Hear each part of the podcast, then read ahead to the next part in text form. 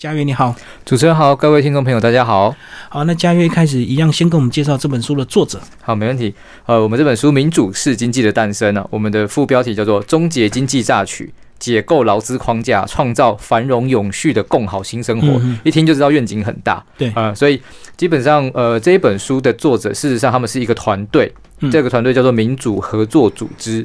那这个民主合作组织里面主要有两个人来写这本书，那一位是马乔丽凯利，另一位是泰德霍华德。那他们两位呢，分别是这个组织的会长跟副会长。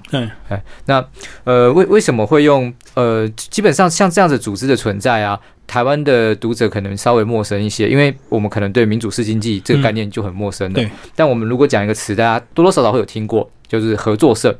嗯，好，讲到合作社的概念，合作社跟一般企业其实是一个不太一样的精神。对啊，那这个你要一般的企业去转变变成像合作社或者这种友善企业啊，理论上它不可能突然之间蹦就转变成。如果它原本是有一个就是寻找主流的商业模式去运作的话，它不可能一夕之间改变。对，所以像我们这个书里面的这个作者的团队民主合作组织，它就有一点像是辅导地方上面的团队。嗯啊，你如果今天要改变模式，变成是比较以友善企业的方式，呃，或者是符合这个所谓民主式经济的原则的一个公司的话，你需要一些顾问啊，那你可能需要更具体的建议或者是资源。啊，他们就可以帮你介绍，嗯，有哪些资源、哪些团队可以加入啊？那他做的当然也不只是说让你的公司可以更上轨道，当然也是符合这个民主式经济的一个精神。那同时，公司它也有可能会因为这样子，呃，继续的发展。嗯，也就是说，你这件事情其实跟你获利并不冲突啦。嗯啊，那他们他们。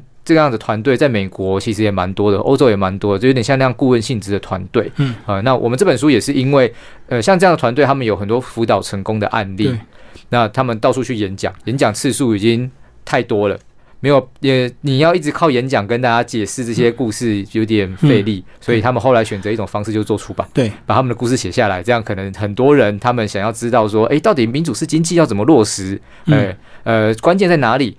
就可以直接用看书的方式，先有初步的了解。嗯，因为我们如果不了解这个新名词，我们都会把民主跟经济当成两件事情。对，结果是民主式的经济的诞生。然后，原来刚刚透过嘉宇的介绍，就是把公司的商业盈利模式，把它导向所谓的共荣、共好、共生，呃，一起是共同成长这样的一个这个合作社的一个概念，这样。对对，他的他的那个精神跟合作社很像的，嗯，对，但是呃，当然落实的方式有很多种啊。对，那像我觉得呃，我们这样的书当然是没有办法说你看完这个东西，你马上就知道你要怎么组织合作社，它不是那样的方法论的东西。嗯，可是你可以了解为什么会有这样的理念诞生。对，那这样的理念诞生，我觉得是非常重要的。呃，像我们在书腰上面就有引用美国的。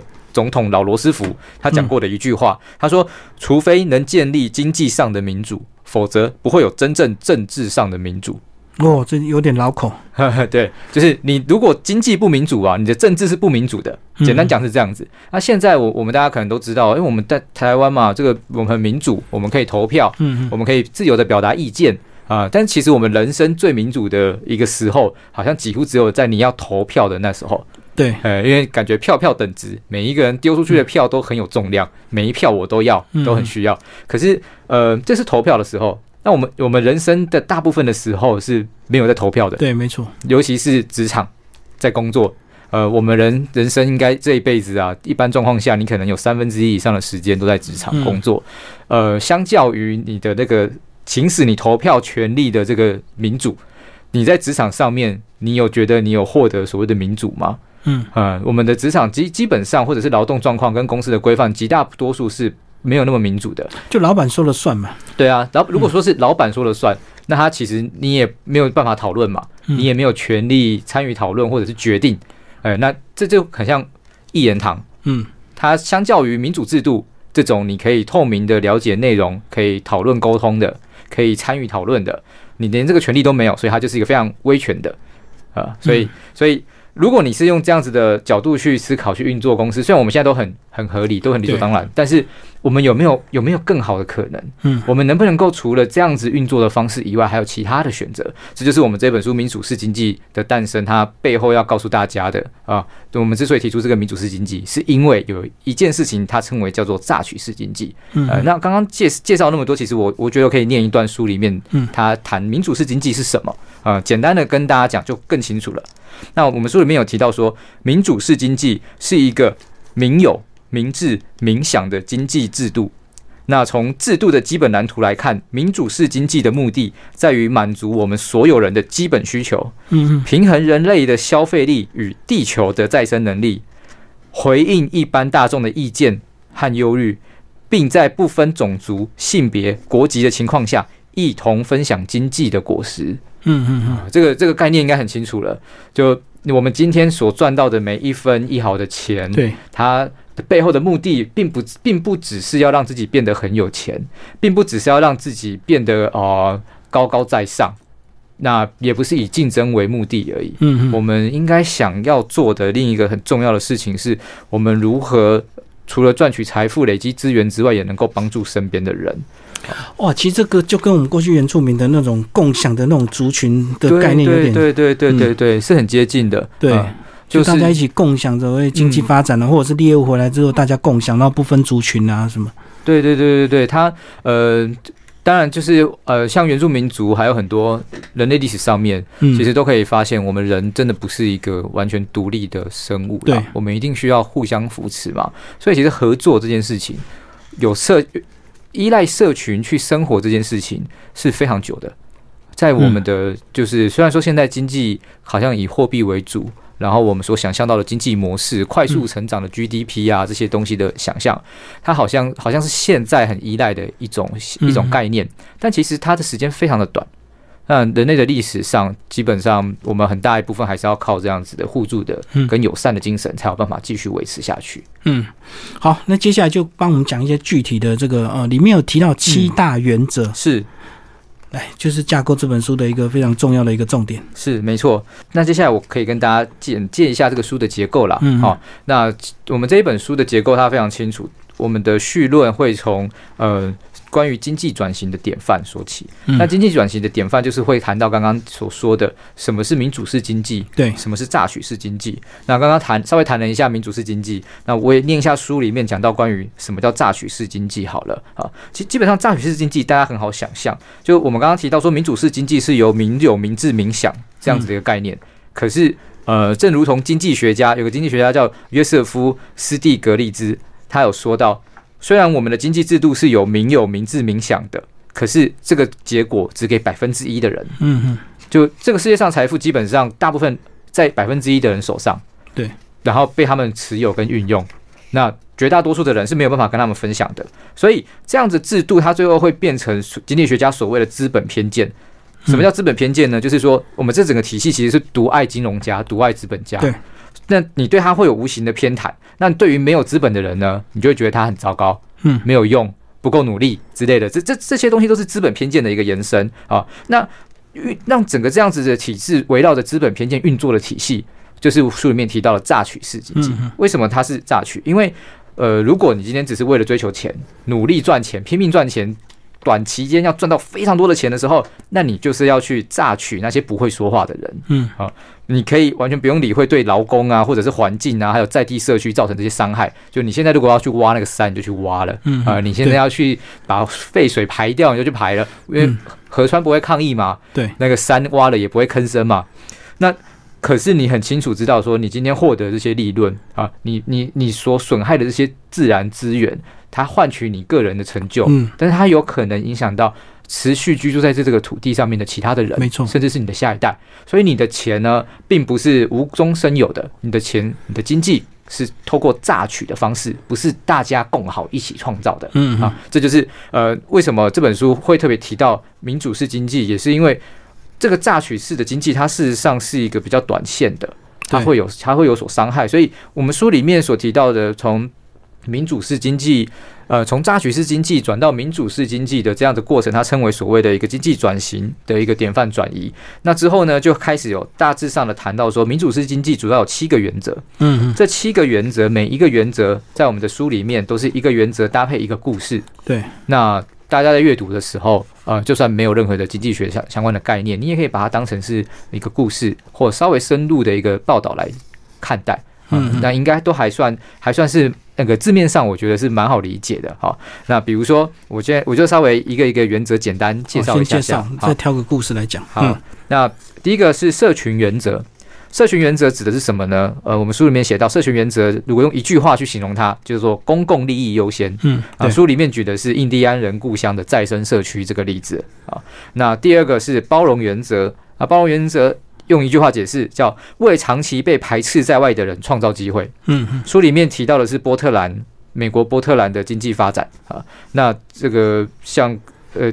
刚刚讲到社群原则是印第安人，这个包容原则里面讲说被排斥在外的是它里面提用了一个例子，就是波特兰里面的一个创业的人，他基本他是一个黑人，嗯，然后他呃因为就是经济状况也不好，所以他早期的时候还去贩毒，也被抓去关过。嗯，那这样子的人，一般社会来讲是会排斥掉这些人的，就变边缘人，对，而且会变更边缘。可是他竟然找到了一个社会创新的模式，啊，在这个故事里面就他就用这样的例子，基本上是向大家借，呃，有点像是让大家的想法可以更开放。你你要知道说，今今天尽管你身边有很多人，你可能觉得他们能力不好，对，你觉得他们有很多问题，可是他们其实所拥有的成生产能力，跟他所拥有的知识，也许是不输给你的。嗯，如果我们有这样的包容原则，可以为长期排斥在外的人创造机会，也有可能造福更多的人。嗯啊，也有可能对你很好。对，那在第三个原则是地方原则，用一句话讲就叫做创造回流在地的社群财富。嗯。啊，他讲到的是那个创造了一百三十亿美元的克里夫兰锚定任务，在克里夫兰社区里面，他们创造了一百三十亿美元，让这个财富留在地方哦，不是不是说那个外面厂商招商进来之后创造就业机会，看到你的那个人工人资增长了以后，他就决定说我要我我要撤场了，然后就变成失业潮，这样不是。他讲的是地方把财富给留住了，地方创造了财富，而且地方留住了，这就是这个我们在第四章里面会讨论到的地方。好，然后在第四个原则叫做好工作原则，好工作原则我觉得也蛮重要的。嗯，他用一句话来解释这个概念，叫就叫做劳动先于资本。呃，为什么要特别提到劳动先于资本？是因为像一开始介绍到说，如果我们东我们的想法已经是一个资本偏见，嗯，就我们凡是以资本为优先的时候，那好像你这个员工所有的价值都可以换算成钱，就公司可以很轻易的算嘛。我今天请你一个员工，大概每个月月薪多少？嗯，那你为我公司赚多少钱？对，没错。啊，那这件事情当然当然这样这样计算是看起来是很理性的。可是如果你只看钱啊，你等于也忽略了这个员工他的其他的潜力。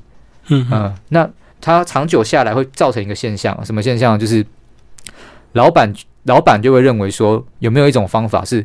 我不要付薪水给员工，我不要请员工，可是我公司一样可以赚钱。嗯，就是这可能对很多老板来讲，这是一个最理想的状况。对，我眼睛或者我躺着，钱就会进来了，不用员工。那对员工来讲，理想状况是什么呢？就是我不用去上班，就有钱，就有钱。对，为什么会有这样的想法？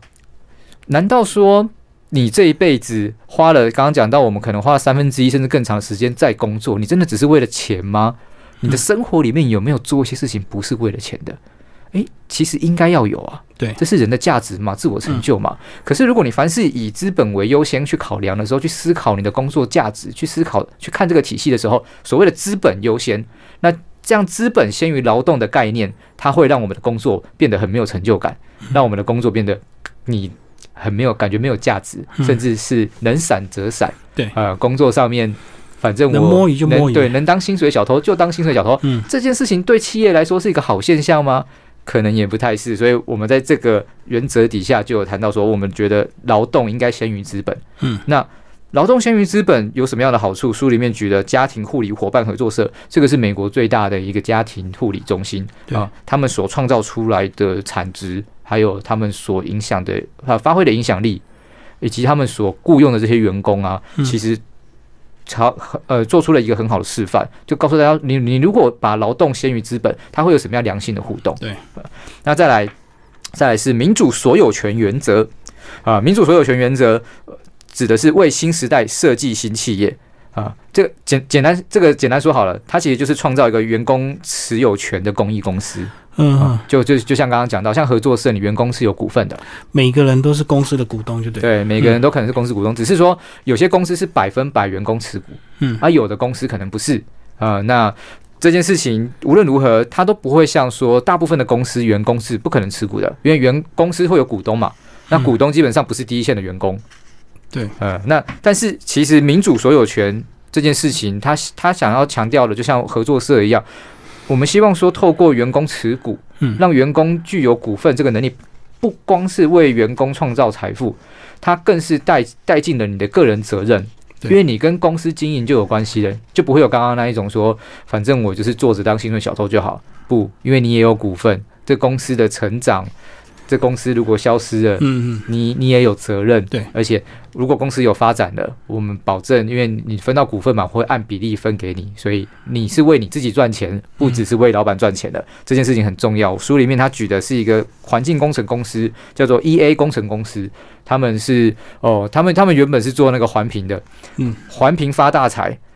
那后来他们的财务顾问建议他们就上市，一般公司可能都是这样想，对，我今天赚很多钱，我就努力上市。炒股价，找更多人集资，然后赚更多钱，股东分红，对，然后继续炒啊。一般公司是这样运作的。这间公司很有趣哦，它上市了。它上市之后，发现老板发现这样赚钱的模式，呃，跟公司要做的事情开始出现很多矛盾的地方。嗯，比如说，他公司可能有一些政策，他觉得应该是要做的，啊，是比较符合环境生态的，对。可是。呃，投资人可能就不这样觉得，股东可能就不这样觉得，所以呢，他后面内心一直打架，决定他他觉得最好的方式还是不要上市，所以这个公司上市了之后又下下市，下下下来之后变成百分之百员工持股，嗯啊，这间公司很大，到现在还是很稳定的获利，这也是书里面有提到的一个案例。那还有一个原则叫永续性原则，保护生命的基础，它强调的是生态系的概念。哦，这个永续性原则这个这个章节它。讲到一个蛮有点激进的案例，就是他提到现在世界暖化问题很严重。嗯，那世界暖化其实跟碳排量、排碳量有关系嘛？那这些排碳量最大的或者是这个来源是什么？基本上就是石化、石油、化学的这个这个企业公司啊。呃，所以在这个永续性原则，它最主要强调的当然就是说，我们不能够只看短的。我们不能够只是为了现在的经济成长而去牺牲掉我们的将来。嗯，那我们现在有个很明确的危机，就是气候暖化，全球性的气候暖化。那你要怎么解决这个问题？你你可以慢慢的去跟这些公司沟通，协助他转型。可是那时候可能人的人类就来不及了。对，那你可以怎么做？它它里面提到有一个很激进的做法，就是说政府出钱把这些石油公司通通买下来，嗯，变国有化。对，听起来好像哎。有没有搞错？这样会不会花很多钱？因为这些石油公司都很大啊，好像很厉害。那经过他们的计算，发现就是像之前美国像次级房贷所引发的那个金融危机嘛，不是花花花了非常多的钱去纾困大企业银行。其实你只要花这些钱的，就是差不多十分之一甚至更少，你就可以把美国国内的石油石化公司通通都买下来。呃，所以它并不是不可行的。也许你一次买有困难。可是它如果编列预算，逐年去买，分批次的去买，十年之内可以把它全部买掉，不会对美国来讲，对美国一个这么强大的经济体来讲，不会是太大的负担。对，哎，这是一个，这这这当然不是一个正在发生的事情，这是一个构想，而且他们他们这个有点像是在倡议的阶段。嗯嗯，所以这个章节永续性原则，他们就用了这样的一个思维去挑战大家对于那个经济上面的一个一个想象，你怎么样做可以对更多人更好、更长远？好，那最后一个叫做。道德金融原则，道德金融原则，它指的是说，你要为民众和地方投资和贷款啊。简单说，就有很多银行啊，基本上他们并不是只服务地方的，嗯，他们服务但是银行希望可以成长，所以你要找的客户就是那种很有潜力的，对呃，产业啊，啊那个，但是那个产业可能是跨国产业，它不是你地方上面的。用户，嗯，那这会有这会有什么样的一个问题呢？就是如果你今天服务的客客群都是这些来自于外外界的人，但是如果你是一个地方上面的银行，呃，等到你的全球经济状况不好，你这些有钱的大客户，他可能随着金融风暴一起受到影响嘛，那你的银行就会受到很大的波动，而且是你看到前面。就是前面的金融风暴一有问题的时候，你就知道完了，嗯你躲不掉了。是啊，这很糟糕。那而且这样子的做法，它也会排斥比比较小额的小额的借贷。嗯呃，那民众地方上面可能有一些有潜力的企业，对，银行也不见得愿意给他们比较多的贷款的嗯额度，或者是给他们更好的利率。呃，如果我们要把财富留在地方，它为的并不只是说慈善事业，我们要让地方的人过得更好这么简单而已。嗯它其实是努力打造一种更有弹性的经济制度。呃，这个经济，它书里面讲到是一个韧性啊，充满韧性的弹性的经济制度，它不会因为受到外来的金融危机，一下子就让地方整个泡沫化，嗯，让地方的人变成迎接很巨大的失业潮。如果你有地方的产业，地方产业要起来，一定也需要地方的银行。嗯一定也需要地方上面的的投资。那这件事情你就不能只是用短期的数字去思考它，它是一个很呃吃就是你个人道德的一个事情，就你要去思考，这这有点像你的道德顺序，嗯你是要求短利，求你个人利益，还是你求的是地方长久的弹性？公共利益，对，跟公共利益。对，那所以他最后强调强调的就是这个道德金融原则啊。那这件事情是有可以落实的，因为他在呃，我们这本书大部分的例子是美国，那最后一个例子是在这个美国行行驶的还不错之后，像克里夫兰的状况就不错，那他们用克里夫兰的模式，嗯，放在英国的英格兰普雷斯顿这个小镇。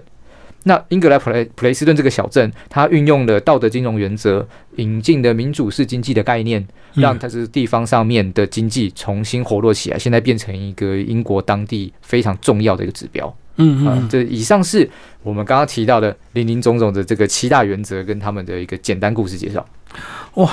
七大原则把这个呃民主式经济做一个非常详细的一个说明。但是如果真的要落实，还是要透过他们的一些协助，就他们已经有非常多年的一个经验，对不对？协助很多这个企业转型成所谓的类似这个呃共有合作社的这样的一个模式。对对对对对，嗯呃，当然，如果说嗯，大家如果对台湾能不能够走向这样子的状况，我们当然是还有很多很多地方要努力啦。嗯嗯，但呃，我们觉得其实最快的方式或者最简单的方式是，如果我们都不知道有这些成功的模式，嗯我们的想象就会很很被平。局限。对，局限在这些地方，以嗯过去的模式嘛。那民主式经济的诞生这本书，我觉得就是提供大家一个很好的想象的开始。嗯嗯但是这个想象呢，它其实也是需要多多方的配合。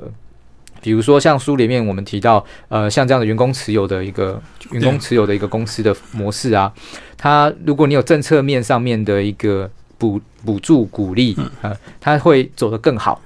那政策也不是平白无故要去鼓励你做这件事情的嗯。啊、呃，老实说，这本书它后面还有一个背景，就是呃，美国他们推动，或者是欧洲他们推动所谓的 ESOP，这个嗯 ESOP 它的英文的全名的中文意思大致上就是员工持有的这个公司。哈对，那在美国他们原本推动的状况是，他们也不是说你百分之百员工持有你才能够符合这个标准。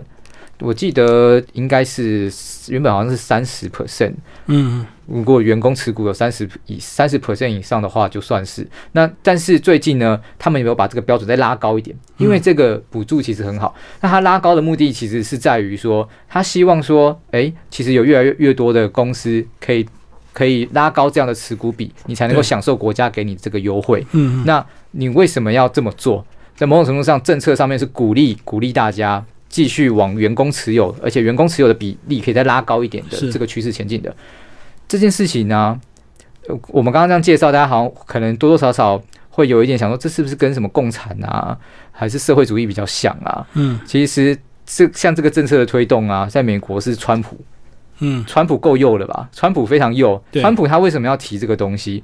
因为这是对现在美国来讲，员工持有制，它可能是解决美国接下来的危机非常重要的一个关键的做法。嗯嗯，怎么说呢？呃，在我们接下来全几乎啊全世界的人类都会面临普遍面临到一个问题：少子化、高龄化。嗯，呃，气候暖化这个事情刚刚提过了。少子化跟高龄化它会有什么问题？